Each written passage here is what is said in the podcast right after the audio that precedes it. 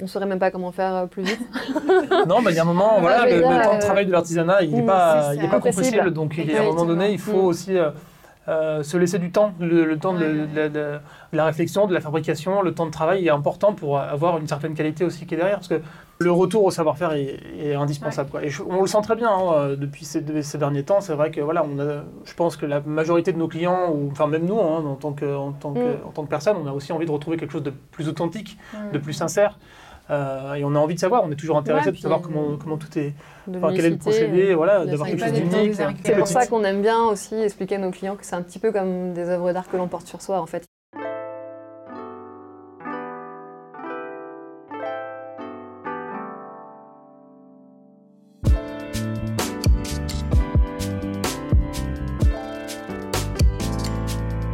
Bienvenue sur Qu'est-ce que la mode, le podcast qui vous invite à de multiples discussions autour de cette unique question Qu'est-ce que la mode?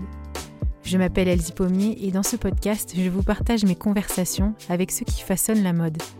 À la découverte de savoir-faire, de façon d'être, d'histoire et de culture, on comprend vite que la mode est loin d'être banale. Pour cette saison, je m'associe au village des créateurs. Catalyseur, il fédère les acteurs de filières textiles, habillement et art de vivre. Cet incubateur accompagne les entreprises créatives émergentes de la région Auvergne-Rhône-Alpes depuis 20 ans. En fin de chaque épisode, vous retrouverez le témoignage d'un créateur du village. Rendez-vous chaque lundi sur toutes les plateformes d'écoute pour un nouvel épisode. Habillé, habilleur, bonne écoute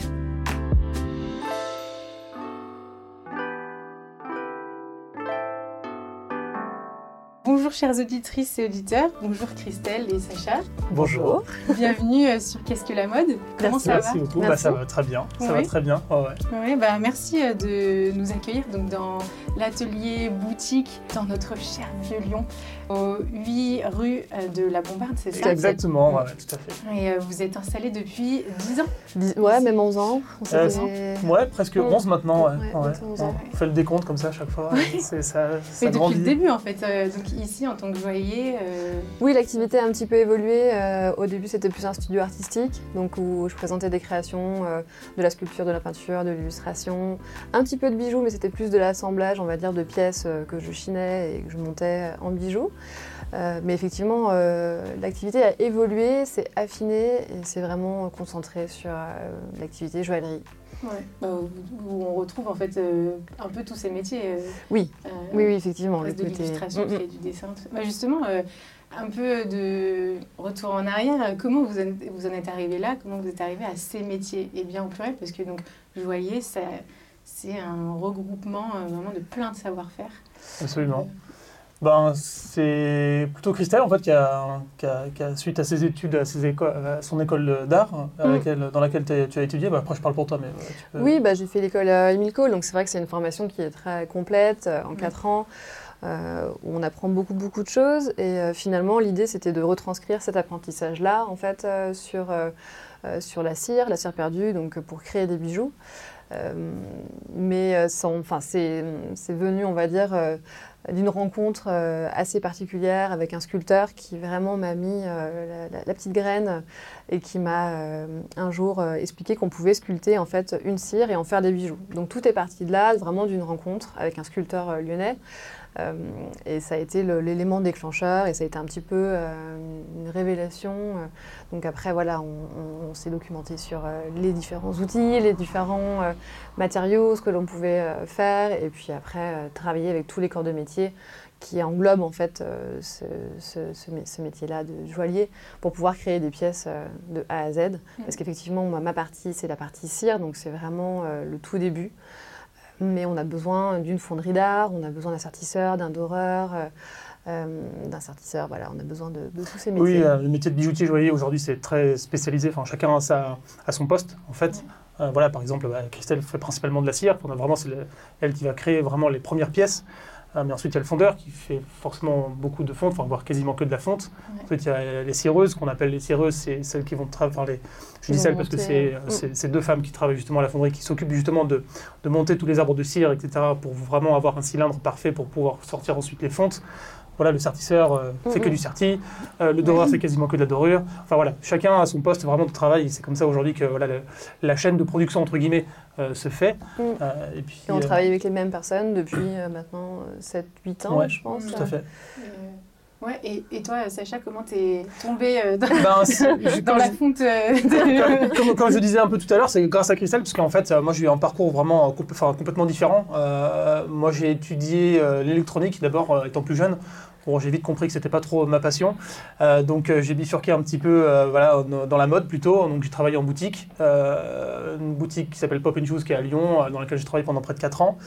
Et c'est grâce à ça que voilà, j'ai pu un peu évoluer, évoluer. Puis en fait, on s'est rencontrés là-bas avec Christelle, puisque Mm. Christelle avait, avait travaillé en fait avec cette boutique-là pour euh, du graphisme, pour euh, voilà, le logo, Ouais, des projets de décoration, décoration. euh, des projets de déco ouais, sur place en fait. euh.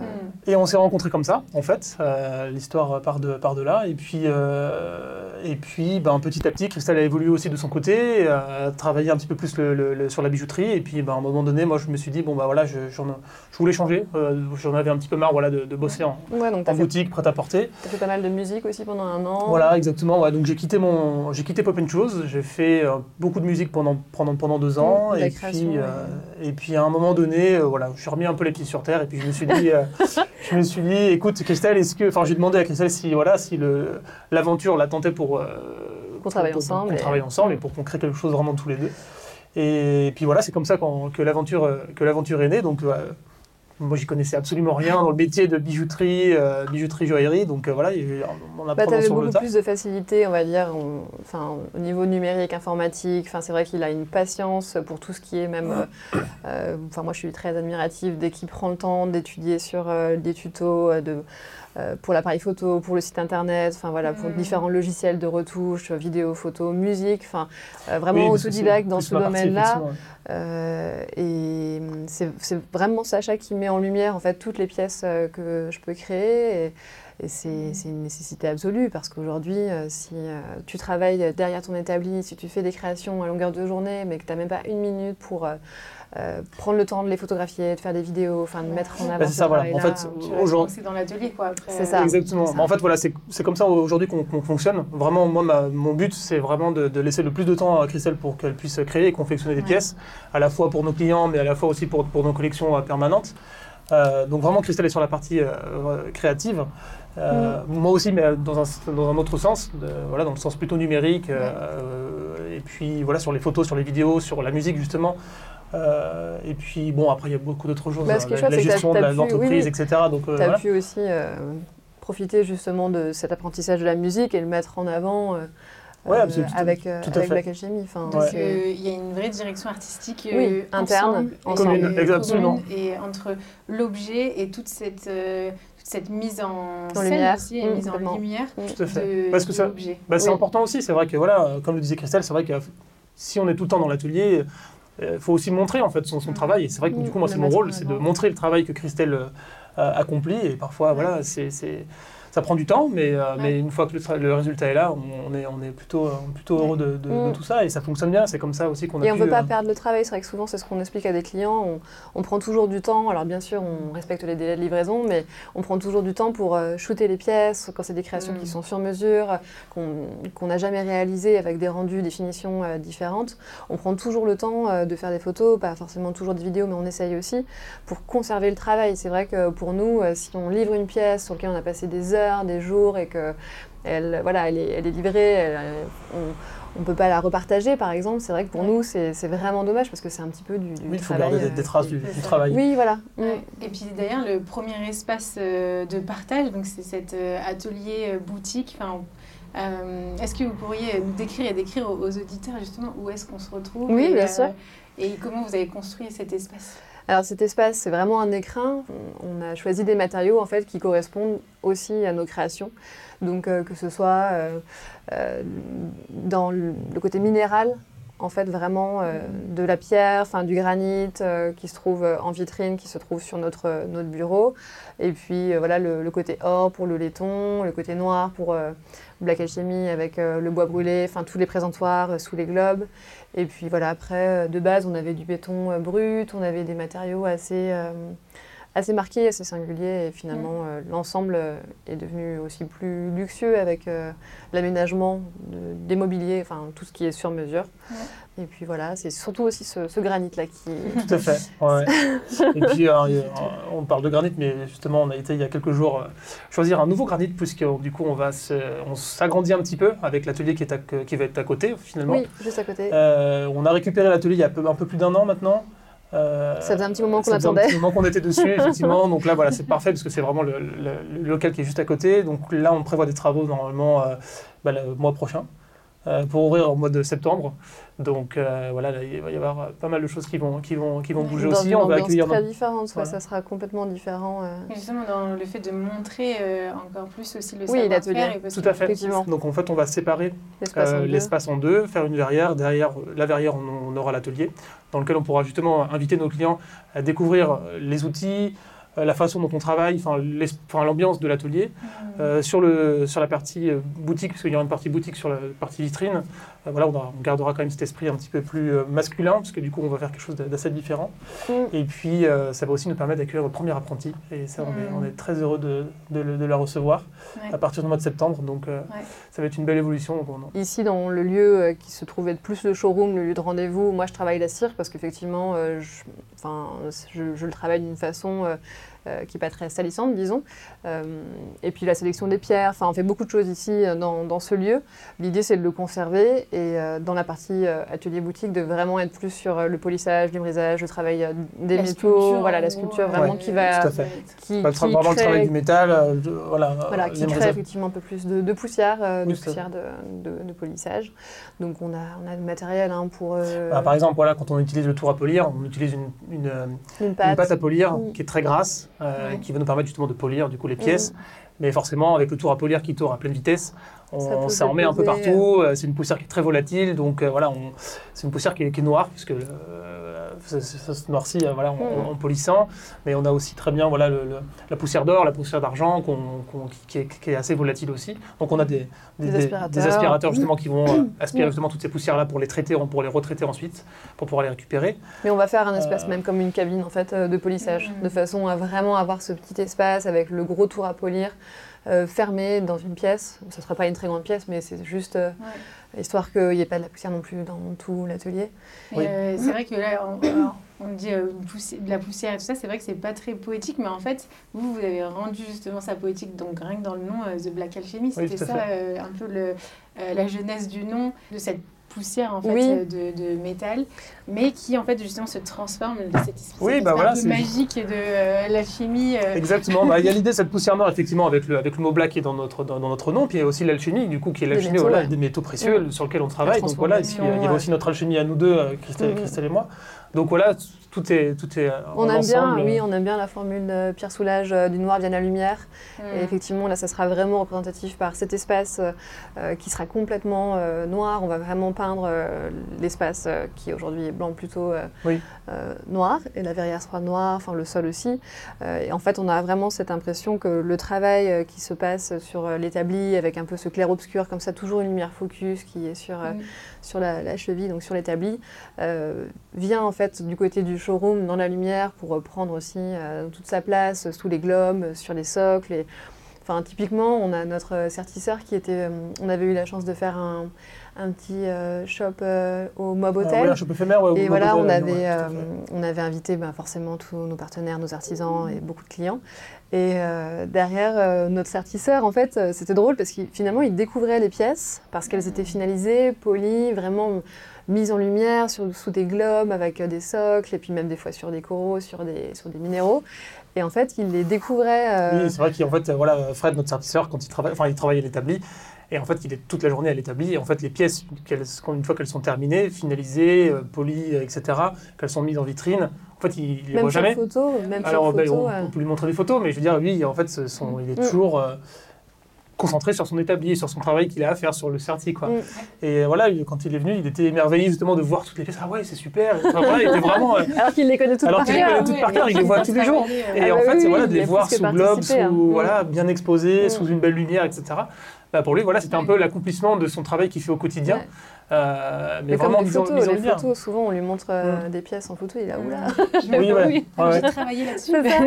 Moi, j'adore justement le prendre en photo quand il travaille. Euh, vraiment, moi, je fais des plans très, très rapprochés, justement, juste des mains, en fait, avec les outils dans lesquels il travaille. Enfin, en fait, c'est comme si on, on, on voyait, en fait, euh, enfin, ce que lui voit euh, à travers sa binoculaire. Dans ta Mm. binoculaire, c'est un outil qui nous permet, enfin, de, voilà, qui permet de vraiment. euh, c'est comme un espèce de microscope sur lequel on vient, euh, bah, du coup, sertir euh, sous, Mm, sous- des sous- pierres minuscules voilà, qui peuvent faire même moins d'un millimètre, enfin vraiment toutes petites. Et, euh, et voilà, l'idée c'était d'e- d'essayer d'avoir en photo ce que lui pouvait voir à Mm. travers sa binoculaire en travaillant. Et, avec euh, des photos, ça fait avec des photos. photos macro, et effectivement, enfin, je sais que Sacha aime beaucoup euh, bah, mettre en lumière le savoir-faire. Donc, Ouais. on avait fait aussi pas mal de photos chez notre lapidaire Mhm. sur une retaille de pierre, sur une labradorite blanche. C'était juste magnifique. Ouais. Avec pareil un focus euh, juste sur, euh, sur cet outil. En plus, ils sont pas très nombreux en France à faire encore euh, ben, de la Le retaille de, de- Mhm. de pierre.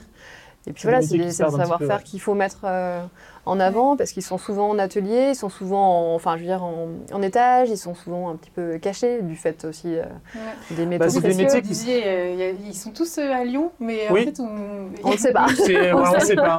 En fait, Bah il y a oui, une c'est- rue, euh, les ateliers de bijouterie, bah, déjà pour la sécurité, sont souvent en étage. euh, Avec plusieurs sas. Avec plusieurs sas. Donc il faut connaître euh, déjà l'adresse, ensuite il faut connaître à quel étage. Voilà, Mm. voilà, il n'y a pas de plaque à l'entrée euh, d'attention bijouterie. Enfin, attention, pas attention, mais voilà, il n'y a pas de, de plaque à l'entrée bijouterie, joaillerie. Enfin bon, voilà. Donc, euh. Oui, voilà. disponibles. Exactement. Donc euh, voilà, c'est au fur et à mesure, on, on a, on, on a les adresses, mais, euh, mais, mais effectivement, c'est souvent Ouais. en, en étage. Euh, Ouais, tout à fait. Là, justement, vous parliez de bah, sertisseur, euh, vous avez parlé de cire et tout ça. Mais justement, est-ce qu'on pourrait reprendre, euh, c'est quoi, quel est La votre chronologie, process, en fait, le et votre chronologie, et Mm. qui fait quoi Mm. Nous, on a la chance d'être vraiment au début de la chaîne, ce qui Ouais. fait que ça laisse un champ des possibles au niveau de la créativité. Euh, je veux dire, je dépends pas, dès le démarrage, on va dire, je dépends pas, euh, je me contrains pas. Enfin, Ouais. vraiment, si j'ai envie de faire une création, euh, je vais faire euh, effectivement quelques croquis, je vais faire ou des recherches photos, ou alors même des recherches qui vont être, euh, vu que c'est beaucoup des inspirations végétales ou, Mm. ou florales, donc ça peut être directement avec les, les vrais végétaux, parce que c'est vrai que sur photo c'est sympa, mais quand on peut avoir Le volume, volume, c'est quand même encore mieux. Voilà, j'aime beaucoup travailler aussi sur croquis, donc je vais faire quelques croquis, pas non plus. Enfin, je veux pas sur tous les angles, je vais pas faire euh, une visualisation 3D de la pièce, c'est plus. Le, on va dire le, le volume dans sa généralité pour avoir une idée d'eux. Mm. Mais j'essaie de ne pas me contraindre, on va dire, à faire euh, beaucoup, beaucoup de vues, parce que finalement, euh, quand tu te retrouves à faire une sculpture, si tu as trop de, de vues, tu vas vraiment essayer de t'y rattacher, et je trouve ça un peu voilà, délicat. Même pour des créations pour des clients, euh, par moment, on nous demande des croquis, et c'est vrai que je le fais peu. Euh, je préfère limite travailler directement dans la matière, euh, commencer à sculpter pour montrer l'ébauche d'un volume, et ce sera toujours plus parlant d'avoir euh, Mm. l'idée de en volume que d'avoir un dessin qui bah, après va être transcrit en volume, Ouais. qui en plus sera pas dans la même matière parce Et que pas la même échelle obligatoirement Voilà. en plus. donc c'est vrai que et puis on est obligé de se contraindre au dessin si c'est pas exactement la même chose on peut avoir un retour sur sur le croquis donc mais bon c'est vrai que dans des recherches on va dire sur des nouvelles collections ou par exemple là on a fait un un, un voyage en Grèce, donc l'idée c'était vraiment aussi de faire un voyage d'inspiration pour une nouvelle collection euh, grecque. Et en fait, euh, l'idée c'est aussi de voilà, lancer des idées euh, sur les matériaux, sur l'ensemble de la collection, Mhm. sur le choix, la cohérence euh, des, des pierres, des, des métaux choisis. Et, et après, ça peut être des croquis d'inspiration, mais qui vont pas forcément être exactement les pièces définitives. Mais oui, donc ma première partie, c'est vraiment celle-ci, en fait, de, de faire quelques croquis, de faire des recherches.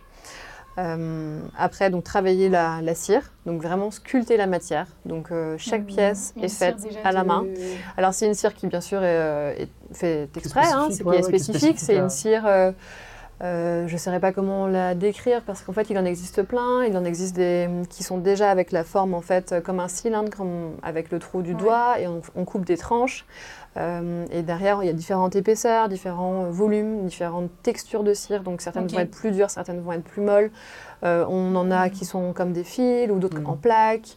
Euh, il existe des plaques un peu plus molles ou effectivement il existe même des, des cires qui sont un peu comme, euh, comme de l'argile en fait, des Ouais, bloc. blocs, Ouais, voilà, euh, en qui bloc, en bloc, tout à fait. Où tu peux couper des tranches, tu peux vraiment euh, le, le modeler, en fait, comme de la pâte à modeler, et vraiment le travailler euh, euh, de cette façon-là, en ajoutant de la matière. On n'est pas obligé à chaque fois d'enlever. C'est un petit peu comme le travail de, de l'argile, et ça, c'est, enfin, j'en j'en ai fait quelques-unes comme ça, et j'ai adoré parce que ça me rappelait vraiment.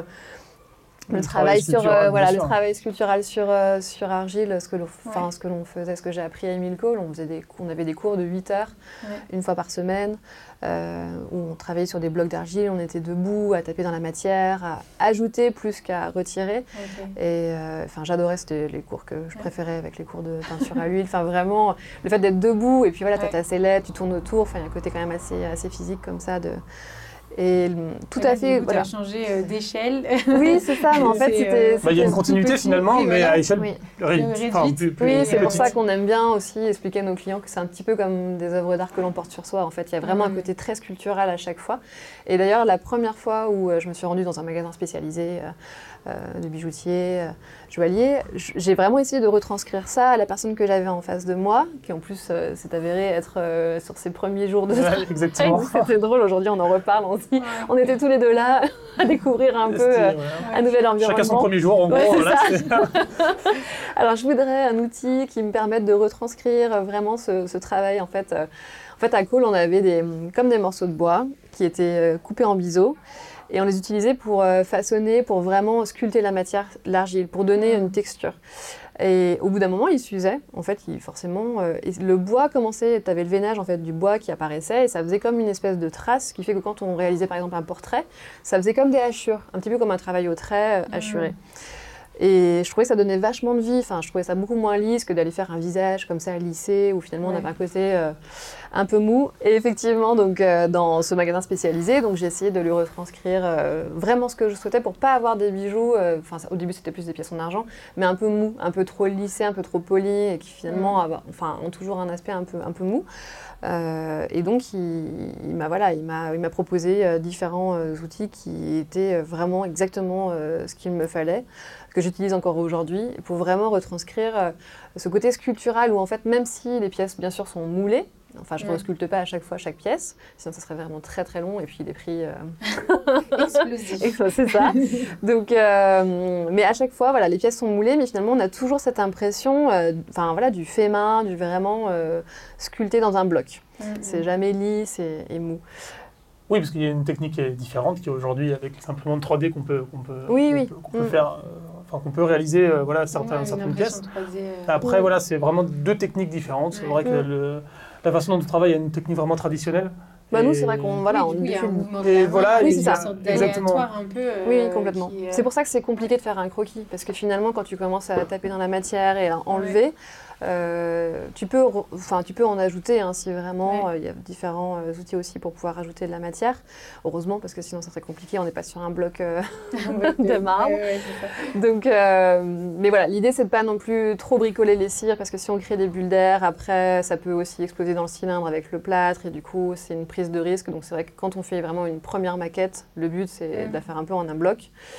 Euh, donc voilà, ma partie c'est vraiment celle-ci, travailler la cire, euh, faire la création complète, à l'échelle, vraiment toujours à la main, Euh, toujours, toujours, on n'a jamais travaillé avec des créations faites en 3D. Et même d'utiliser des pièces déjà faites, enfin je veux dire, euh, on n'utilise pas de chatons qui sont déjà réalisés. Euh, ce qu'on appelle les chatons, Ouais, c'est c'est ce voilà, la partie avec les griffes euh, pour différentes créations. Donc on a des modèles type les modèles Alchemia ou les solitaires, où à chaque fois je vais faire le montage à la main pour vraiment adapter aux pierres, les pierres, les volumes des pierres au mieux. Et c'est très long, c'est vraiment un travail qui prend énormément de temps parce qu'on pourrait, entre guillemets, simplement acheter un chaton euh, aux dimensions de la pierre, le souder sur une monture avec un anneau et, euh, et voilà. Mais c'est vrai que vu qu'on est sur un rendu, on va dire un peu martelé, un peu brut, un peu voilà, authentique, en c'est ça, texturé. Euh, c'est compliqué, on peut Ouais. pas l'acheter dans oui, le commerce pas- comme ça. C'est pas juste un choix de, un travail de forme, c'est aussi un travail vraiment de surface. Oui. Euh, De finition. De, de finition euh, des, des, des pièces. ça, Complètement. Ouais. Mm. Là, euh, toi, tu sculptes cette première pièce. Voilà. Elle Mm. devient un peu l'archétype euh, de Mm, et d'un et du coup vous allez créer des, une contreforme. Voilà, exactement. Donc cette première maquette, on va l'amener à notre fonderie d'art. Ils vont en faire en fait une empreinte. Donc, euh, si vous voulez, donc c'est ce qu'on expliquait tout à l'heure, la cireuse en fait va monter un arbre de cire où on aura comme un tronc central où là en fait on a des petites ramifications. Donc chaque branche, on va avoir une bague au bout. Donc on peut avoir une cinquantaine, une centaine de pièces dans le même cylindre. Elle vient couler, donc c'est enfin, vraiment un mélange très spécifique donc de plâtre sans créer de bulle d'air pour euh, que ce soit complètement uniforme et prendre toute l'empreinte en fait des cires emprisonnée dans un cylindre hermétique. Ça sèche à l'air libre, donc ça prend vraiment l'empreinte de chaque détail euh, de notre cire. Ça sèche dans un four la nuit, ce qui fait qu'en fait, bah, forcément, les cires avec euh, la chaleur du four, elles disparaissent dans ce tronc central. Donc il reste plus que les creux, il reste plus que les vides. Le lendemain, donc le fondeur vient en fait créer le métal en fait en fusion, donc le mélange d'alliage euh, qu'il convient si on souhaite de l'or jaune, de l'or rose, de l'or gris, euh, etc. ou de l'argent. Et donc il va remplir ce cylindre avec le métal en fusion, qui va prendre tous les creux, tous les vides, et faire un choc thermique après avec ce, ce cylindre, donc en le plongeant dans l'eau, ce qui fait que le plâtre va exploser et récupérer l'arbre qui là du coup est en fonte et euh, en argent ou en or. Ces pièces-là donc sont euh, coupées, donc forcément on coupe toutes les petites branches, euh, les petites ramifications pour récupérer à chacun sa pièce, parce qu'on peut très bien avoir des pièces d'un autre joaillier dans le même cylindre. Euh, et, et il faut, voilà, c'est vrai qu'il y a pas mal d'étapes où on peut avoir entre guillemets des ratés parce que bulle d'air, parce que la tige est mal soudée, euh, parce que finalement euh, il y a eu une erreur, euh, les pièces sont sorties en argent alors qu'elles devaient sortir en or. Enfin, heureusement Ouais. ça arrive pas très souvent, mais quand ça arrive c'est juste le drame. Ça arrive pas souvent, mais, mais c'est Ouais. déjà arrivé. ouais, ouais, Quand on déjà a passé arrivé, des heures sur une pièce euh, et qu'en fait euh, elle sort euh, dans la mauvaise, mauvaise couleur d'or, là c'est en fait elle part, euh, elle repart à la fonte. Donc tout le travail est perdu et c'est vrai que c'est des moments où euh, voilà c'est pas pas évident, mais bon ça, arrive donc euh, on touche du bois pour que ça arrive le moins possible. Mais c'est surtout quand on a notre première maquette, donc typiquement le on a des, modèles sur lesquels j'ai passé énormément de temps au niveau de la sculpture, donc euh, la bague Suro, la bague Pivoine, enfin les premières maquettes, euh, ça peut, le cylindre peut complètement rater parce que le four s'est pas allumé, parce que euh, le plâtre s'est fissuré, enfin voilà. Parce que la température n'était pas Oui, c'est ça. assez haute. Enfin, Oui. Il y a plein de paramètres qui ça sont. disparaît. Ça disparaît. Voilà. ouais. Donc, euh, Donc, si ça disparaît, là. La bague sur eau, Sur la première maquette. Après, ouais. Euh, Une de nos dernières créations d'exception, je l'ai faite pendant le premier confinement Tout à fait. et en fait je l'ai gardée dans un tiroir, dans une boîte pendant six mois. Parce que je sais pas, j'avais trop peur de l'amener à la fonderie Mmh. et que et que voilà qu'il y a un raté et Ouais, ouais. qu'elle disparaisse. Enfin, le- bah, après je fais énormément de photos bien sûr avant euh, de lancer les fontes sur des nouvelles créations, Ouais, mais tu refais jamais la même chose à euh, l'identique. est Enfin, différent, ouais, ouais. et puis j'aime pas du tout refaire. donc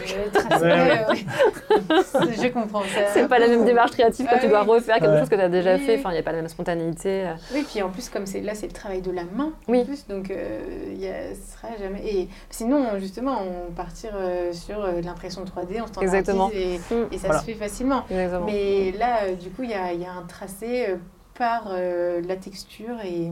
Oui, une spontanéité, ouais. mais souvent euh, on parle, enfin, euh, entre guillemets, de- du, du travail aussi de reproduction. euh, Enfin, ça me fait penser à un exercice qu'on avait à Emile Cole. Et on devait choisir une toile un été, euh, c'était des cours de peinture à l'huile, et faire une reproduction.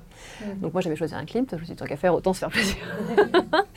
et donc euh, c'était pas forcément un Klimt classique où on voyait vraiment de la feuille d'or, tout ça. C'était vraiment une toile que j'aimais beaucoup euh, qui aujourd'hui est, chez nous. Et en fait, c'est vrai que le fait de reproduire la touche picturale d'un autre artiste est Mm. beaucoup plus compliqué et entre guillemets contraignant que Mm. d'avoir sa propre liberté créative. Quand tu es dans un mouvement, dans une spontanéité et que tu es dans un lâcher-prise comme ça, euh, ça n'a rien à voir avec le fait d'être attentif, de regarder, de faire chaque touche dans un mouvement euh, Ouais. d'une reproduction. Et c'est pour ça que je trouve que même le fait de devoir euh, recommencer, de devoir reproduire quelque chose qu'on a déjà fait, il y a une contrainte. Mm. Il y a moins de liberté Ouais. créative. Ouais, du coup, avec toute cette liberté, euh, donc de la création jusqu'à euh, la finition, Mhm. vous les retrouvez chez tous les artisans avec qui vous travaillez. Donc, vous disiez, euh, ils ils sont la plupart euh, sur Lyon ou la région. Ah oui, oui, tout seul. Et, ouais. euh, et donc euh, ça, ce sera, euh, enfin ça fait euh, tout un réseau d'experts, euh, de spécialistes, euh, donc euh, Complètement, de ouais. de, Oui, oui, très souvent, effectivement, quand on a des pièces assez complexes, euh, j'amène la cire euh, à notre sertisseur pour qu'il puisse la valider, pour qu'il puisse aussi me dire, bah, rallonge les griffes. Euh, là, ça va être compliqué. Alors, c'est vrai que souvent, là, je, je pense à la bague hibiscus qu'on a réalisée Mhm. l'année dernière, où il y a Oui, un an et demi. ça aussi. ouais. où en fait on, a, on avait une idée, on avait voilà, c'était un client qui voulait pour sa compagne qui voilà, enfin voulait vraiment une bague en forme d'hibiscus. Et en fait, on s'est dit, bah, tiens, ça pourrait être chouette de, de sertir des pierres à l'intérieur euh, de, hum, des pétales. Sauf qu'une fois qu'on avait le pistil au centre, il fallait aussi, enfin voilà, on était aussi parti dans l'idée de sertir De des sortir sur le- diamants ouais, sur le pistil. Ah ouais.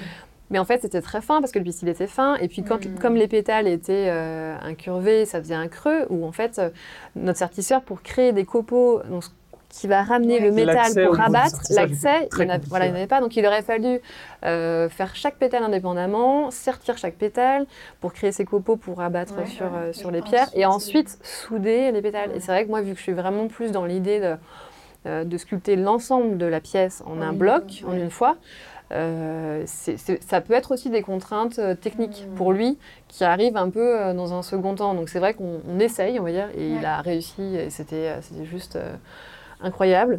Mm. Mais euh, voilà, c'est vrai que par moment, euh, c'est voilà, c'est pas évident parce qu'il va nous dire là, ça va pas être possible, je vais pas y arriver, vraiment, c'est trop compliqué. Et finalement, bon, euh, généralement, il y arrive toujours. Mais voilà, c'est vrai C'est que vraiment ultra créatif en fait, Oui, oui. d'être confronté à ces limites de la matière aussi. Et... complètement. mm. Mm. Ouais.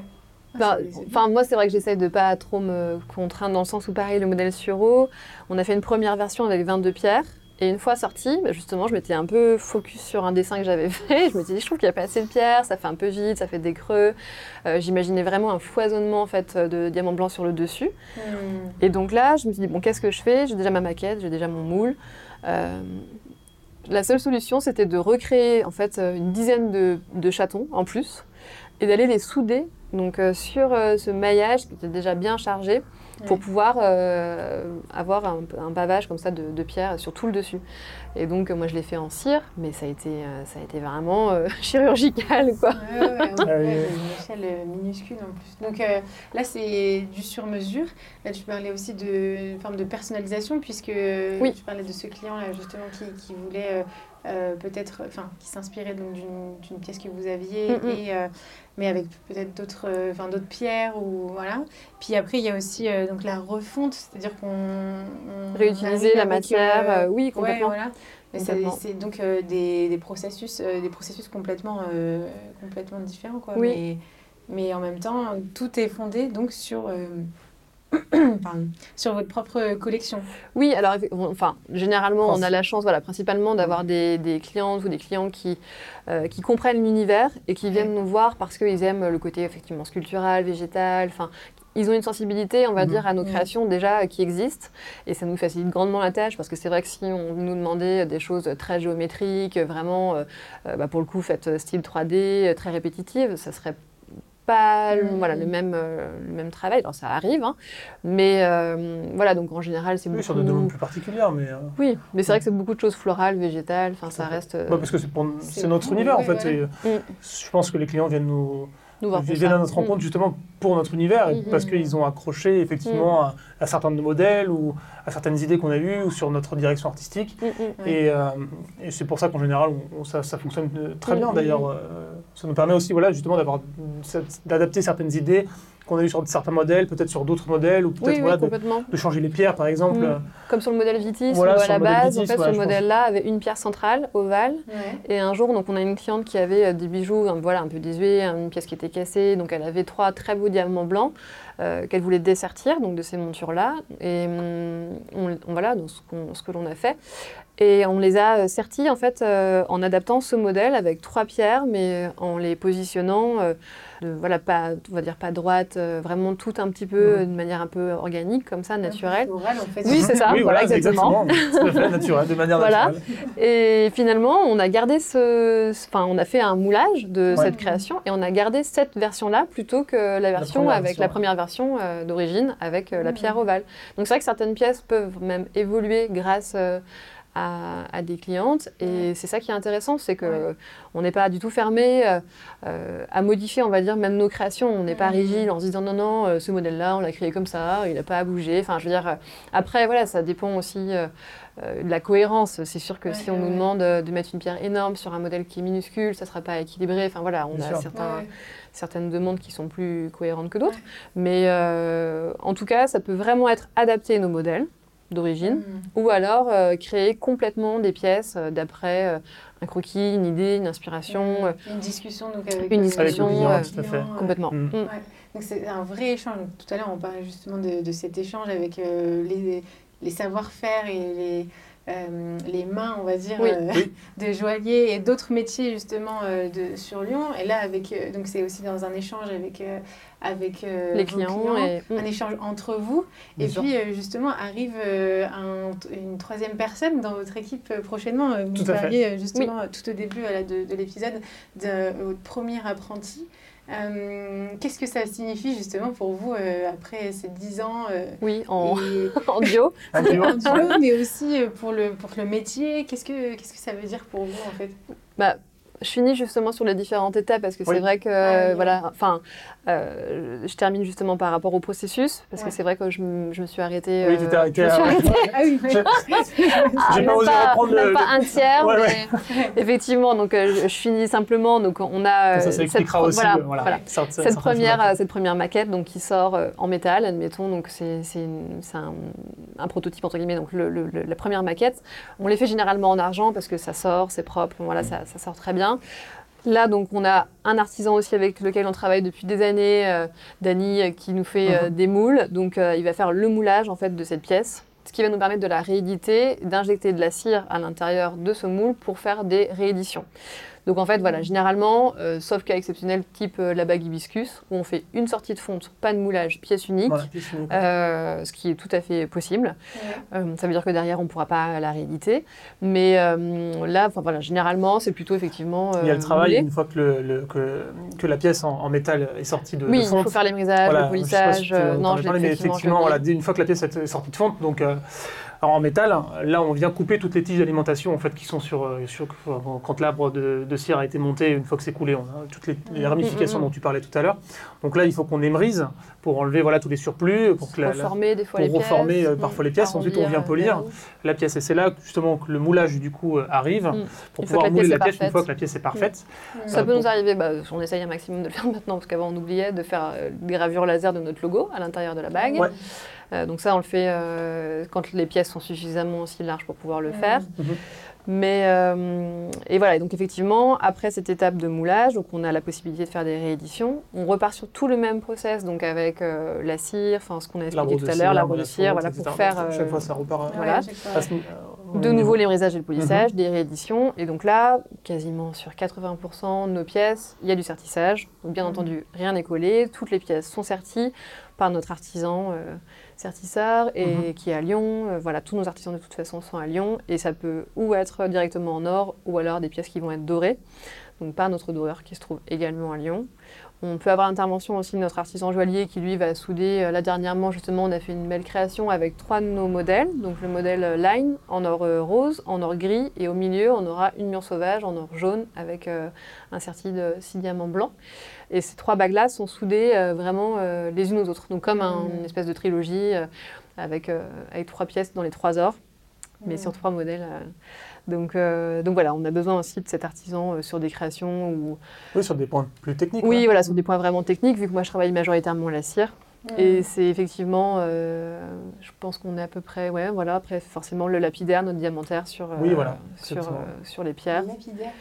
Mm. Oui, lapidaire, euh, bah, Les lapidaire, pierres de on- couleur. pierre de couleur. Mm. Euh, enfin, en fait, lapidaire fait toutes les pierres sauf le diamant. Mm. Euh, et diamantaire, diamant. Voilà, c'est aussi simple que ça. Euh, donc, on a la chance de les avoir aussi, à Lyon. sur Lyon. C'est des Lyonnais. Et avec une disponibilité euh, qui est juste À incroyable. toute épreuve.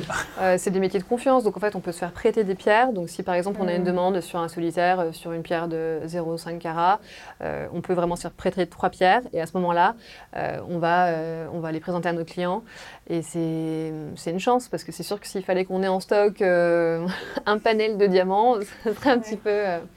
Oui, ça nous permet de présenter au client, voilà, que le client fasse son choix sans Ouais. que nous ayons beso- besoin d'acheter en fait toute Ouais, une quantité de pierres astronomiques. euh, donc, ouais, c'est quand même. même pour un les pierres, de même pour confiance les pierres le de coup, ouais. couleur. Enfin, Oui, oui, même pour les pierres de, de Et couleur, puis voilà, ce qui est agréable en fait, c'est qu'on a tellement aussi euh, depuis ces, ces dix dernières années créé des relations de confiance euh, qu'à notre échelle, on va dire que par exemple notre lapidaire qui travaille avec des très grandes maisons va être tout aussi disponible pour nous, pour nous trouver euh, la tanzanite dans telle euh, dimension Ouais. euh, que pour euh, voilà, créer euh, les 40 euh, parures euh, du Festival de Cannes Oui, ouais. pour différentes maisons. Donc euh, donc c'est vrai que c'est quand même euh, c'est quand même agréable. Ouais.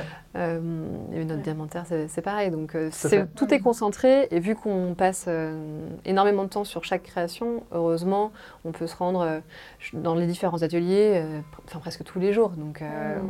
on- en général on y va minimum euh, trois fois par semaine euh, pour ou poser ou récupérer des pièces. Et, euh, Ouais. Tout à fait. et on a toujours un œil sur, euh, sur les créations. euh. Ouais. Donc, euh, et donc là, la différence, effectivement, c'est qu'on sera un peu plus en interne.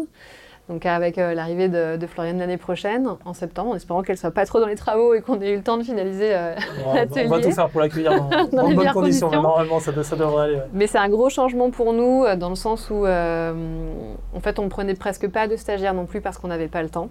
Mm. euh, et que c'était compliqué pour nous de, de libérer, euh, de libérer ces, ces moments-là. Pas le temps et puis aussi très peu d'espace. C'est vrai que euh, l'atelier, du coup, on, on l'a depuis pas très très longtemps finalement, depuis à peu près un an, oui, je sais plus, à peu presque, Mm. presque deux ans maintenant.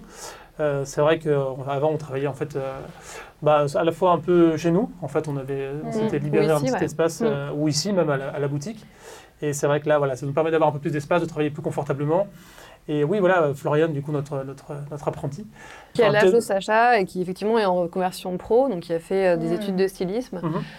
Euh, qui a bossé pendant 10 ans euh, chez Stella McCartney à Paris, donc il y a vraiment une expérience aussi euh, professionnelle. On va dire que c'est pour nous quand même important euh, on- voilà, de, D'avoir de- quelqu'un qui nous, qui nous ressemble aussi. Oui, C'est-à-dire, voilà, qui, quelqu'un, qui- qui- qui soit un peu à notre image, enfin voilà, qui, qui nous corresponde. Mm. Ah, C'était un peu notre ça, mais surtout voilà, pour aider euh, principalement Christelle à la fabrication euh, Mm. et, et voilà, la confection de toutes les pièces. Parce que c'est vrai que voilà, entre euh, euh, être, euh, avoir, enfin, garder un processus créatif euh, à la fois pour nos collections, mais à la fois aussi pour les clients, mais aussi être à l'atelier euh, pour produire, Ouais. etc., ça devient un petit peu compliqué. Mhm. Enfin, après, voilà, on- les, les- heures de travail, on les compte plus trop, hein, mais, mais, mais voilà, surtout sur la partie production, ça, ça sera vraiment une, une grande, une- d'une grande aide, je pense. Oui, bah c'est enfin, tout bête, euh, mais c'est vrai que quand euh, hier, typiquement, euh, je fais une journée de polissage, euh, j'ai les AirPods dans les oreilles, les gants, euh, enfin, limite des lunettes de protection, une blouse. euh, voilà, j'ai les mains avec euh, la poussière à poli. Mhm. Entre-temps, il y a des rendez-vous qui arrivent, donc s'il faut que je sois là, ça va qu'on est juste à côté, mais du coup, je pose tout, euh, je, fais une pause sur ce que je suis en train de faire, et, et même travailler la cire, travailler les brisages et le polissage, c'est pas la même dextérité au niveau des mains, au niveau de la Mhm. puissance, donc euh, c'est compliqué de faire les deux dans la même journée. Ouais. Donc euh, c'est vrai que là, voilà, quand on a eu euh, Floriane en stage, ne serait-ce que 15 jours, euh, on a vu une différence au niveau du temps de travail, où moi je pouvais continuer Sur de travailler sur aussi, mes ouais. cires, et Mhm. effectivement, elle pouvait être sur euh, les brisages, le polissage, même travailler sur des cires, enfin, elle nous a fait une création, euh, enfin, c'est...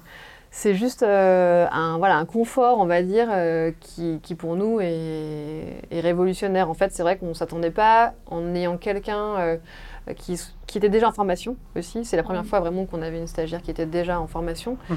Euh, Enfin, avec une qui- autonomie voilà. et puis vraiment une rigueur euh, euh, Ouais, qui sur le travail. une- euh, Une vraie aide en fait à, à Oui, la- à- ouais. à no- à Mm. notre travail. C'est vrai Mm. que voilà, c'était ce, dont on avait besoin. Mm.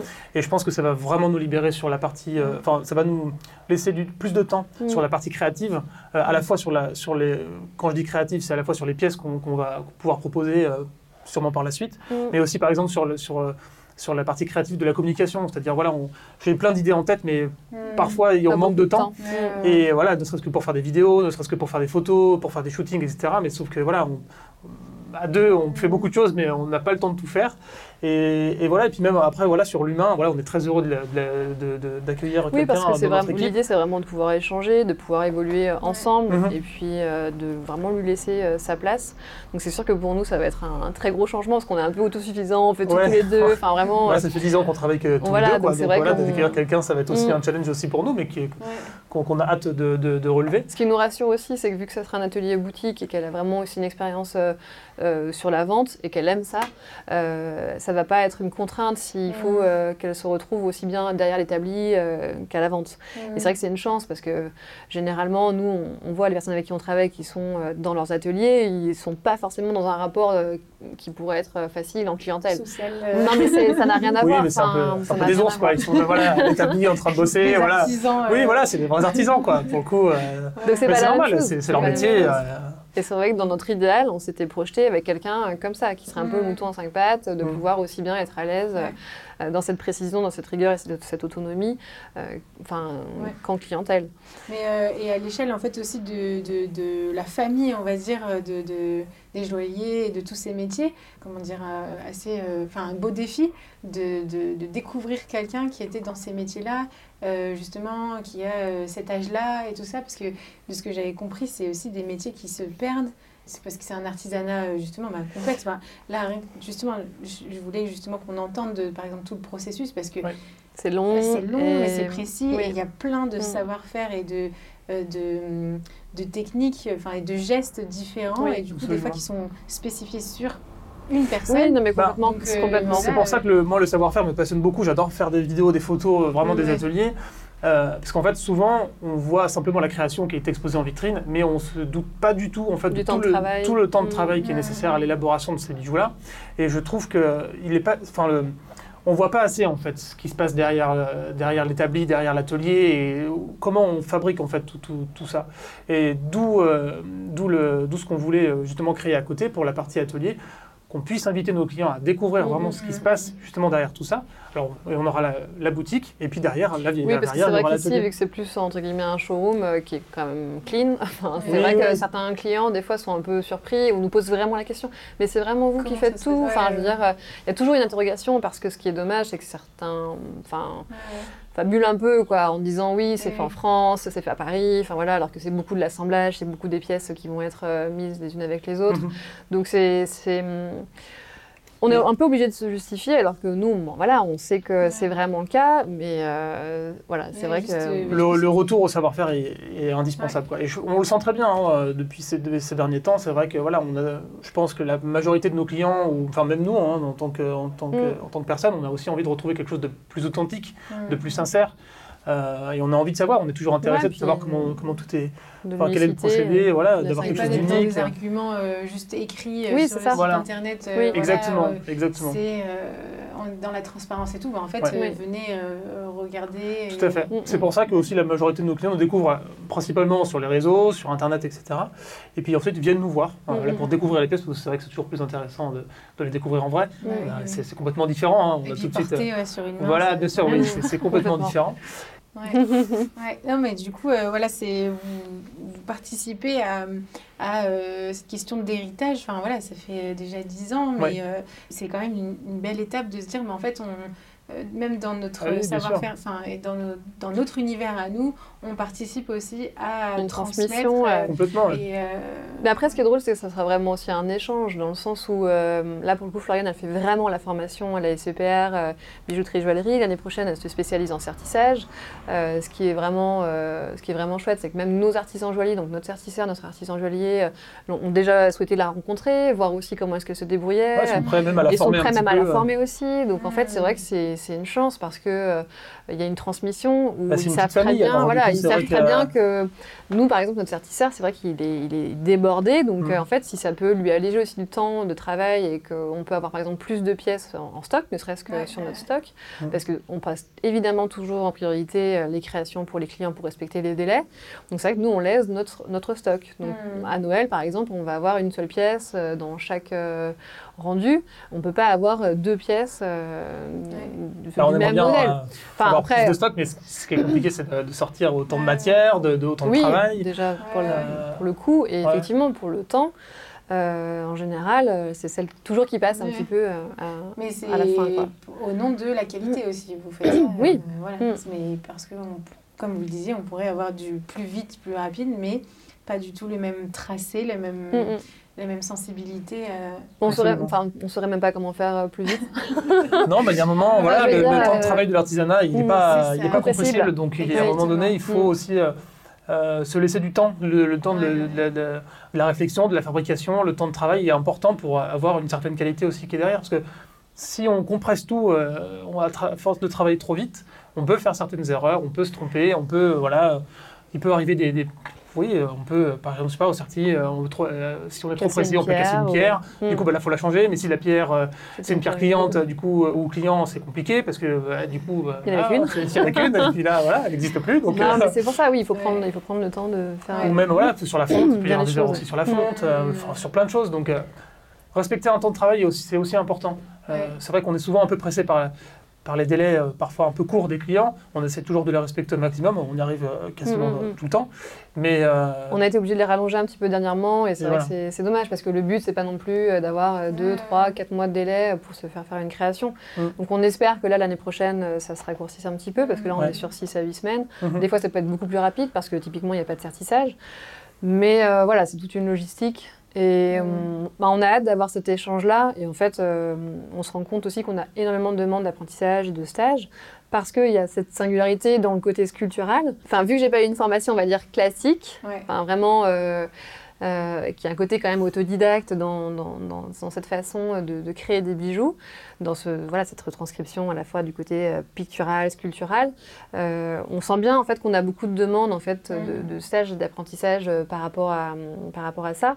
Et donc là, vu que Floriane elle est en formation, il va y avoir un échange aussi, même de techniques. On- Enfin Ouais. voilà, elle va apprendre de nous, on va apprendre d'elle, et il y aura vraiment euh, cet échange-là qui, qui va être Mhm. super intéressant. Mm. Et, euh, et voilà, tout en enfin, respectant, euh, Ouais. en plus vu qu'elle a aussi une formation euh, à l'origine de styliste, elle a vraiment ce côté 3D, enfin elle a déjà cette facilité-là aussi dans le dessin. Ouais, ouais, ouais. Et, euh, et voilà, je pense que ça peut être aussi... euh, Oui, ça va être génial. On a, on a trop hâte, de commencer. Donc, euh, voilà, la première, en, en premier lieu, ça va être les travaux. Puis ensuite, voilà, on va. Ouais. Mm. Mais je reviens à ce que tu disais par rapport au fait qu'on perd aussi les savoir-faire, les métiers. C'est au-delà de ça, ce qui est compliqué aujourd'hui, enfin je pense pour des, des boîtes typiquement notre fonderie qui embauchent et qui ne trouvent pas forcément suffisamment de personnel, c'est qu'on est dans une dynamique aujourd'hui où j'entends complètement, nous c'est ce que l'on a fait, hein, c'est euh, on a envie tous de, de lancer notre marque, de créer euh, notre univers, de vraiment être euh, les créatifs entre Mhm. guillemets. Et hum, aujourd'hui, le savoir-faire se perd parce que on n'a plus envie de faire des tâches répétitives, rébarbatives, où on va peut-être faire que du sertissage à longueur de journée ou du polissage, du lémrisage. On va dire que le, le savoir-faire, c'est il, faut- forcément des artisans qui sont moins dans la lumière pour pouvoir euh, créer des pièces d'exception et, et prendre le temps de le faire. Et nous, on a quand même eu beaucoup le sentiment ces dernières années qu'à chaque fois qu'on avait euh, des demandes de, de stage, euh, c'était bah, bien évidemment souvent aussi des personnes qui étaient beaucoup plus jeunes, qui Mhm. étaient euh, pas encore en formation ou qui allaient faire la formation et qui souhaitaient, ah bah oui, j'aimerais bien comme vous faire lancer ma marque, voilà, faire mes propres créations, tout ça. Et c'est vrai que ben c'est compliqué parce que euh, Bah, c'est compliqué. Enfin, nous, déjà, on a 10 ans de travail euh, derrière, donc aujourd'hui, on en est là, mais après, après 10 ans de travail.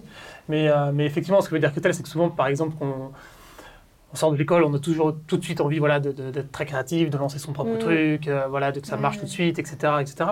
Mais je pense qu'il il y a la réalité aussi. y a la réalité aussi, Mm. puis il y a un certain temps d'apprentissage, surtout dans ces métiers-là, Mm. qui sont vraiment nécessaires, en fait, à, à- à- voilà, à- d'apprentissage, en fait, tout simplement, euh, Mm. des, des- des gestes euh, du quotidien, euh, la, la- la rigueur, euh, Mm. certaines choses qui sont quand même indispensables pour pouvoir ensuite évoluer à sa façon. Alors, ça n'empêche pas voilà, de, faire, de faire quelques années dans, dans, dans- dans- certaines maisons, des grandes maisons, ou même des plus, Mm. des plus petites, peu importe, mais parfois je trouve que le temps de- le temps d'apprentissage est vraiment nécessaire à, à tout ça pour ensuite vraiment se Oui, lancer, et à la fois, et euh, voler- de pouvoir voler de ses propres Et ailes à la ensuite, fois, quoi. ce qui est bien, c'est quand on a des formations qui sont différentes, comme c'est pour le coup euh, mon cas, on peut aussi le valoriser, prendre aussi euh, le temps de- de- d'apprendre de, notre artisan joaillier qui a 40 ans de métier, euh, dans un rapport aussi égalitaire, où finalement, lui, il a, enfin, on va dire, euh, la gentillesse ou l'intelligence ou l'honnêteté, de, de- de me dire, moi, je serais incapable de faire ce que tu fais sur le travail de la cire, Mhm. d'avoir cette précision-là,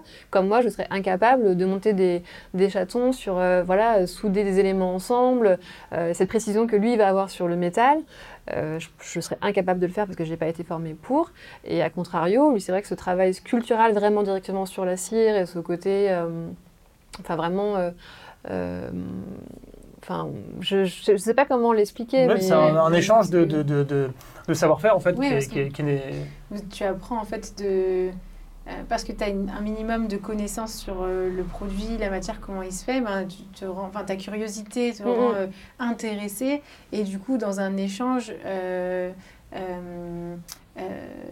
j'allais dire fécond, mais utile aussi, parce que si, si, y avait une, si c'est une découverte seulement totalement enfin sur champ en friche, ben, c'est compliqué aussi. Oui oui, il y a déjà des bases euh, dans, tous les camps, effectivement. Mm, mm. Et, du coup, là, ça se, ça se construit. C'est un vrai échange créatif mm, euh, de, de, tous ensemble, en fait. Donc, euh, ouais. c'est beau, en fait, d'entendre tout ça et de voir aussi toute cette poésie, j'allais dire, j'aime bien les expressions un peu, mais poésie relationnelle aussi. oui, complètement, mais en fait, c'est un travail d'équipe. C'est vraiment un travail d'équipe à la fois entre, bah, déjà entre nous deux, principalement, mhm. mais aussi avec tous nos artisans avec mhm. lesquels on travaille quasiment quotidiennement. Hein. C'est vrai que sans eux, on ne serait pas là. Et puis bon, après, c'est vrai qu'on a, on a besoin d'eux pour, pour, proposer bah, toutes les choses qu'on propose aujourd'hui. Mm. Et c'est un vrai, c'est un vrai, euh, un vrai échange de savoir-faire qui, nous plaît beaucoup et qui nous passionne vraiment beaucoup. C'est vrai que je pense qu'au départ, on, ne s'était pas dit, voilà, on n'a pas fait. Euh, euh, oui, un petit brainstorming. Ouais, voilà, on n'a pas fait un. entreprise on va vers. voilà, c'est ça. On n'a pas fait, on n'a pas fait une, un business plan, une étude de marché. On s'est dit, bon voilà, on, se prend deux ans pour faire ça et puis après on se lance. Non, en fait, nous, c'est venu en croissance organique, en fait, tout simplement. C'est on a commencé petit et puis petit à petit on a grandi et puis aujourd'hui on, on a acheté plus de matériel, enfin euh, voilà, ne serait-ce que pour euh, la photographie, enfin mm. les objectifs. Ouais, complètement. Enfin c'est ça, petit à petit. et finalement ça évolue aussi grâce à tout ce matériel-là, mm. grâce à l'espace, enfin le confort de travail qu'on a acquis là il y a un an et demi avec le local à côté. Enfin, je veux dire, avoir ne serait-ce que de la place pour pouvoir euh, travailler, c'est vraiment une chance. Donc aujourd'hui, voilà, on est, on, profite euh, de, cette évolution et puis mhm. on a la chance euh, d'avoir la clientèle aussi euh, qui, va avec. Oui, qui, nous suit, qui nous accompagne, et... qui nous soutient. voilà, c'est chouette parce qu'au au fil du temps, on a.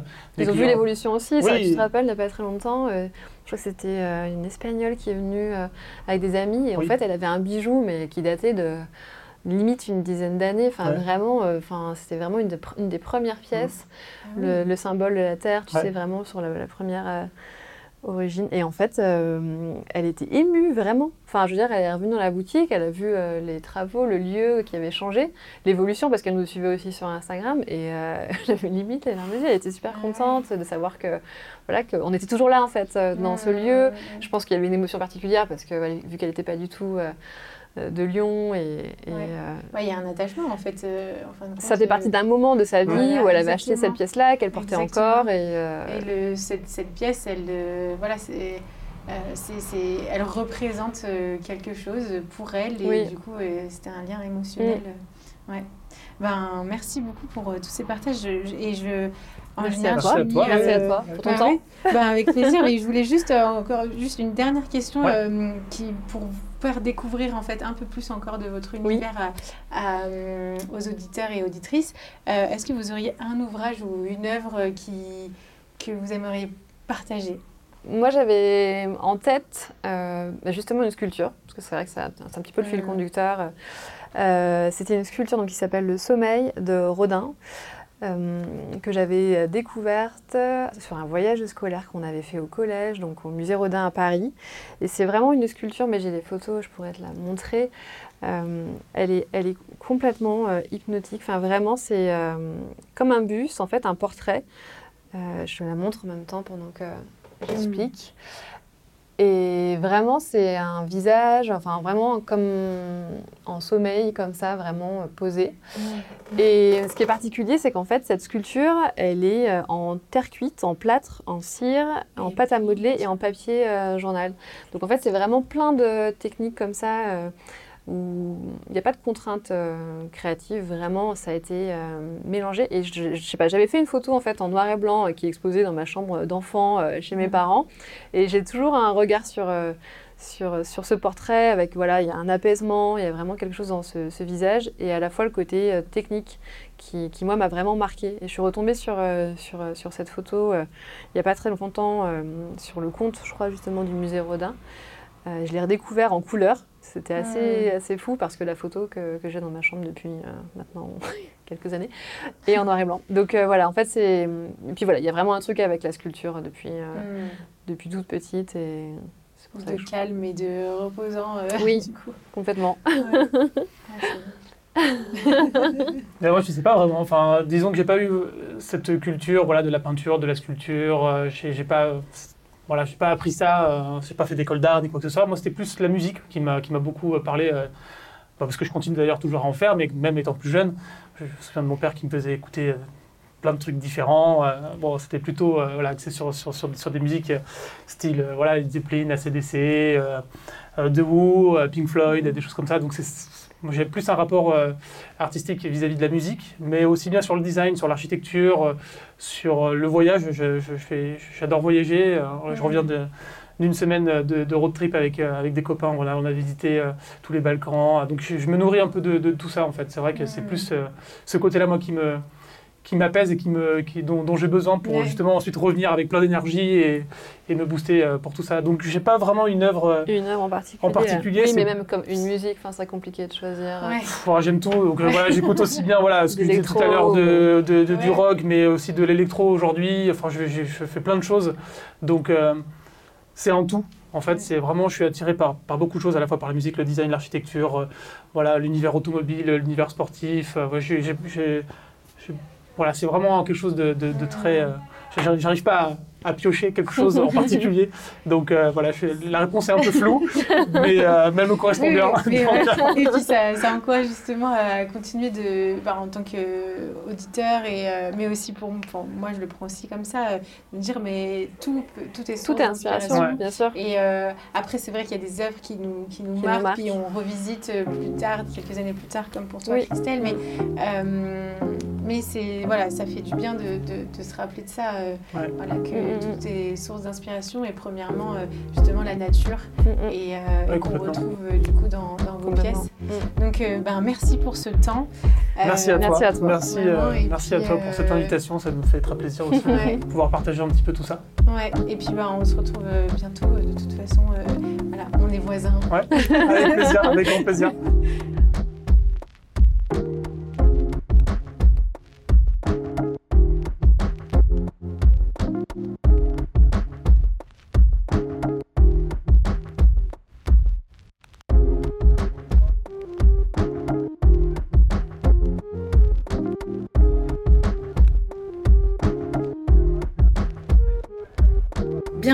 sur que la mode, Alexandre Delors de Joaillerie Feldorf.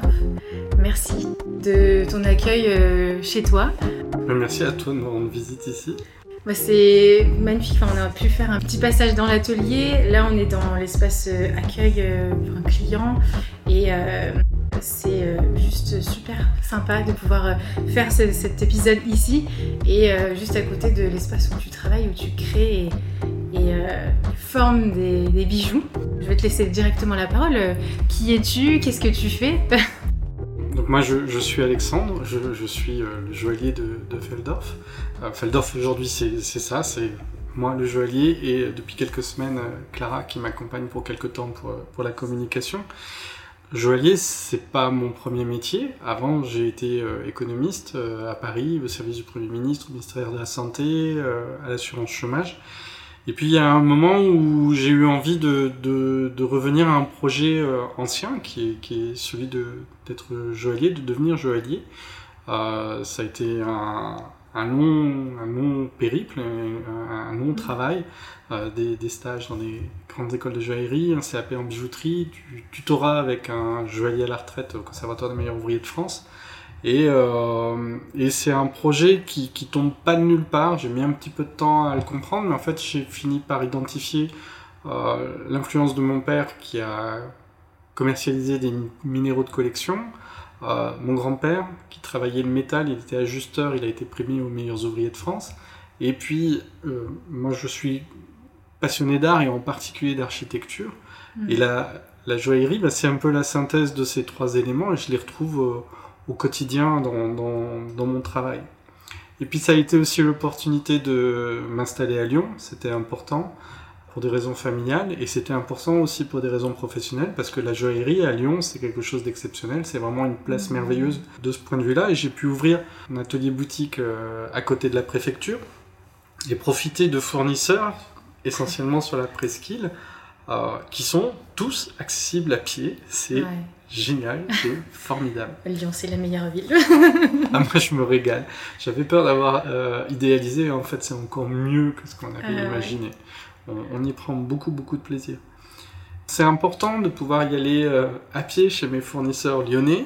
Être à Lyon, j'ai déposé ma candidature pour le label euh, Fabriqué à Lyon, qui sera euh, arbitré à la fin de, de l'année et, Oui. et- et annoncé début euh, 2023. Euh, Je suis assez confiant, je, pense que je remplis bien les critères euh, pour, Oui. pour l'obtenir. C'est important parce que je me rends compte, même si c'est pas une posture, c'est comme ça que ça s'est construit. Ma bijouterie, ma joaillerie, c'est un peu une sorte de slow jewelry à la, à la lyonnaise. Euh, je travaille avec des, des, des intervenants locaux, euh, je travaille avec de l'or essentiellement recyclé ou fairmine comme on, quand on me le demande. Euh, je fais de la transformation de bijoux, je peux réutiliser des, des pierres précieuses. On a des fournisseurs avec des pierres qui viennent d'Auvergne, donc tout près. C'est important, on en reparlera peut-être plus tard, d'a- d'avoir euh, une approche un peu durable de cette activité-là. Et notamment le fait de travailler sur mesure. Tu as parlé de Mhm. la, la boutique à côté de l'atelier. Bah, la, la boutique est, est- est très importante puisqu'elle me permet de recevoir mes clients Ouais. sur rendez-vous. On prend un moment long, généralement, entre une heure et une heure et demie. Moi, j'ai mes créations, mais le, le client a, a son envie, ses idées, son projet. Et je veux prendre du temps pour l'écouter, pour qu'il Mhm. me dise à quoi il pense et quelle histoire il a envie de raconter avec ce bijou. Et je pense que quand on, on- on travaille bien de concert entre mon, mon style et son, ses envies, le bijou à la fin doit raconter une histoire. Je pense que c'est important pour qu'il pour qu'il plaise longtemps et qu'il ait une autre dimension euh, durable euh, du, du- du bijou. Je reçois à la boutique et aussi euh, en visioconférence, euh, ce qui me permet, j'ai- plusieurs euh, clients déjà à Paris, j'ai des clients italiens, j'ai eu une cliente anglaise. Ça ouvre des perspectives Ouais. vraiment sympas, mais toujours prendre le temps de, de- de pouvoir discuter. Mm. Enfin, parce qu'on on se dit, le, le bijou, la joaillerie, c'est euh, c'est un travail très précis, c'est précieux, c'est dans, dans son atelier. Et là, euh, tu mets un bel accent sur le relationnel. Mm. Est-ce que c'est ça euh, justement qui t'anime? Est-ce que ce sont les deux? C'est Il y a une- un moment, quand on est dans le- dans, dans- dans l'échange avec le client, il vient me voir parce qu'il a vu sur Instagram, sur le site internet ou ailleurs mes créations, le style lui plaît, c'est moderne, c'est contemporain, euh, il s'y retrouve, mais lui il a quand même une idée particulière, il veut un bijou à son image. Il y a une forme de co-création et c'est un, gros challenge, c'est-à-dire que ça me pousse dans mes retranchements, ça m'oblige à, innover, à, ouvrir mes perspectives, euh, et ça me pousse beaucoup plus loin dans, ma création. Et euh, ça, c'est quelque chose qui est euh, fort, fort pour moi. Euh, et de travailler avec, euh, avec le client à, à ce que je cherche à créer de beau. C'est un peu banal, mais euh, le point de départ, c'est que quand mes enfants sont nés, j'ai eu envie de, de leur offrir du beau. Alors j'aurais pu faire de la littérature, j'aurais pu faire de la musique. Moi, c'est le travail avec mes mains. J'ai- J'aime ça, j'aime l'artisanat d'art, j'aime voir les gens qui travaillent avec leurs mains. Il y a un concours de la Fondation Bédancourt-Schuller qui s'appelle euh, L'intelligence de la main. Je trouve ça Mm. génial, j'adore ça. Et, et créer le beau avec mes mains, ben, c'était euh, c'était quelque chose euh, qui, qui me parlait vraiment beaucoup. Quand je dis le beau, euh, c'est je, je cherche quelque chose qui est l'essence de la beauté dans la nature.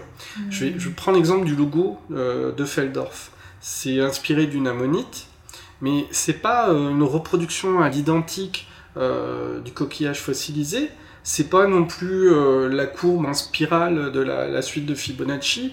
C'est quelque chose qui est entre les deux, qui sort les, les éléments forts euh, du, du dessin de, de, de ce coquillage et, et qui donne quelque chose d'un peu animé, qui donne quelque chose qui, qui touche. Et dans mes, créations, il y a souvent euh, cette approche-là. Il y a euh, une série qui est de bijoux qui est plutôt euh, inspirée de la, de la, nature, une autre qui est plutôt inspirée de la géométrie. C'est jamais totalement l'un, jamais totalement l'autre. Là, là, si je prends dans, dans, la ligne de, de, la géométrie, il y a la bague de, qui s'appelle la voie de l'arc. C'est tout en courbe et en contre-courbe. C'est des formes acérées, des formes douces. C'est contrasté. Mmh. C'est important pour moi qu'il y ait ce, cette dynamique. Cette tension un peu, ouais. Et sur la partie, la ligne plutôt nature, j'ai un client qui m'a demandé un pendentif en, en, forme de feuille de ginkgo biloba. J'ai été au parc de la Tête d'Or, j'ai pris une feuille de ginkgo biloba, je suis revenu à l'atelier, je l'ai pas recopié à l'identique. J'ai cherché à en tirer les lignes fortes à, et, et, je voulais que on ait l'impression qu'elle soit prête à, à s'animer avec le vent. Je voulais qu'il y ait quelque chose de dynamique, je voulais qu'on le comprenne. Euh, quitte à réinterpréter, à rajouter des, des, des, éléments, à tricher sur certaines proportions. Mais je, voilà, je veux tirer l'essence de, de, de, ce que je vois. J'ai envie, plus tard, de, de, tracer un chemin, un chemin de création, qui mène vers quelque chose qui est un peu le, le chaos de la nature. C'est pas le chaos, le grand bazar, hein. c'est mmh. le chaos dans une approche euh, mathématique, la théorie euh, mathématique du chaos. Quand tu regardes un feu de bois, quand tu regardes les flammes, c'est une réaction physico-chimique. Si tu la essayes de la modéliser mathématiquement, c'est impossible. Pourtant, quand tu la regardes, tu sais qu'il y a une flamme qui arrive, il y en a une autre qui s'en va, ça va bouger comme ci, comme ça, tu es mmh. capable de l'anticiper. Ouais. Et c'est fascinant. Tu restes là devant, tu le regardes, ça te fascine, tu es capable d'y passer un très très long moment. Et c'est ça le, le, le, chaos mathématique dans la nature. Et moi, je, je, serais tellement heureux de faire cette synthèse entre ma ligne nature, ma ligne géométrie, et, et, et d'arriver à illustrer ça, à saisir ça dans mes bijoux. Là, là j'aurais mmh. réussi. J'espère que j'y arriverai pas, parce que sinon, ça veut dire qu'il faut que je m'arrête. c'est une quête constante. Ouais, c'est ça. Ouais. Tous, les, ça. tous les jours, chaque bijou. Et en plus, avec une matière, bah, tu parlais de, de flammes et, et, de feu et les feuilles, on se dit oui, c'est très léger. Enfin, avec, avec le vent, avec un souffle, ça peut bouger. Mais tu travailles quand même les métaux, enfin, le, le, métal, euh, c'est. On se dit, ben, c'est pas une feuille, quoi. donc, euh, c'est un, un, vrai travail euh, ben, de, de, de, force, quoi, vraiment, euh, pour arriver avec, à des bijoux dans la légèreté. Enfin, c'est Ouais, enfin, c'est un rapport à la matière qui est assez euh, contrasté. Oui. ouais. Mais je suis d'accord. Et est-ce que justement, euh, ça, ce serait euh, la, la, matière, tu parlais d'intelligence de la main, mm -hmm. est-ce que ça, c'est ce qui pour toi définit la mode? Moi, j'aime pas trop euh, ce qu'est la mode aujourd'hui. Il, il, y a deux aspects qui me posent problème. C'est une grande standardisation, mmh. une grande uniformisation. Et euh, pour les, les, grandes entreprises du secteur, euh, la solution, euh, c'est de proposer un renouvellement parfois plusieurs fois dans l'année avec des, des vêtements, des, des, accessoires ou des bijoux qui sont quasiment jetables. C'est pas le lien affectif que je veux avoir mmh. entre des objets de mode et, et, toi. Ils doivent parler de toi. Il faut que ça soit mmh. quelque chose d'un peu qui dure dans le temps.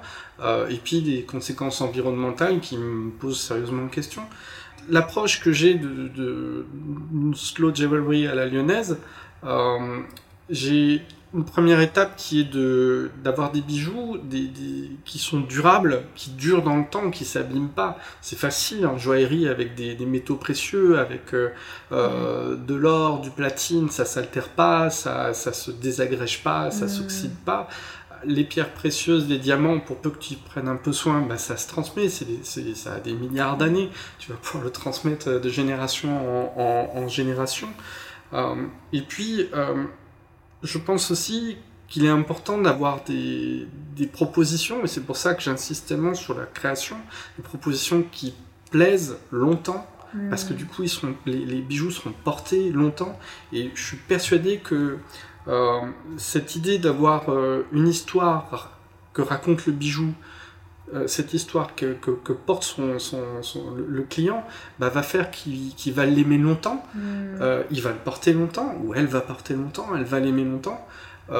et moi, de travailler sur ma création, sur, sur, sur cette recherche de, de, de l'essentiel de la beauté de la nature, je pense que c'est ce qui est le plus pérenne, mmh. euh, ce qui fait que ça va plaire. Bon, si j'étais plus là et qu'on continuait à, à, porter mes bijoux, je le verrais pas, mais mmh. intellectuellement, je me dis que ce serait absolument fabuleux, ce serait formidable. Mmh. Et puis la, la, la troisième dimension pour euh, lutter un peu euh, contre cette tendance de, de, la mode un peu jetable, ben, c'est de travailler à réduire l'impact de, de, ma fabrication, c'est de travailler localement, c'est de travailler sur mesure. Ce que je fabrique, je le connais, euh, je peux ou le réparer ou le transformer. En transformant des bijoux, ben, on réutilise des, des, des matières, on réutilise mmh. des matériaux, et euh, la possibilité de travailler avec tout cet euh, environnement, cet écosystème lyonnais, je ne sais pas comment je pourrais travailler de manière plus efficace pour limiter les conséquences environnementales. Donc c'est cette intégration dans le paysage euh, euh, lyonnais, de, paysage de compétences, de savoir-faire, de, sensibilité. Et puis aussi, ben, on parlait de, de, de paysage, enfin de réseau avec le village des créateurs, par exemple, -hmm. d'être en écho avec euh, d'autres personnes, d'autres approches. On va découvrir des, des personnes qui travaillent euh, euh, la terre. Là, on parle de métaux. Enfin, c'est vraiment riche de voir qu'en fait, la mode, c'est loin d'être justement des tendances -hmm. qui, qui passent comme ça chaque semaine, mais c'est quelque chose qui perdure et qui euh, matérialise l'histoire en fait. Et donc pour toi, c'est l'histoire de, de, tes clients et, euh, et après, l'histoire aussi d'un patrimoine, d'un héritage d'une ville par exemple. Et, c'est vraiment riche.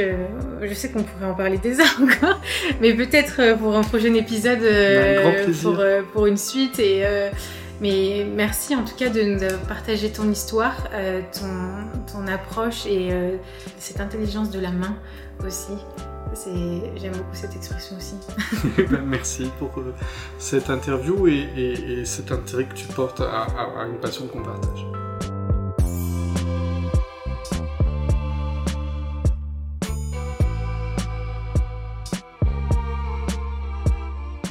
Ce podcast vous plaît?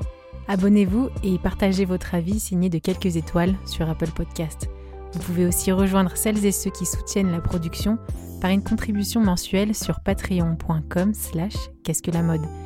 Vous y retrouverez d'ailleurs des épisodes en exclusivité. J'aimerais vous remercier. Vous êtes plus nombreux à chaque nouvelle diffusion. Merci pour votre écoute, pour nos échanges sur LinkedIn, Instagram, par mail. J'apprécie continuer la conversation avec vous et vous rencontrer est toujours édifiant. Habillé, habilleur, à la semaine prochaine.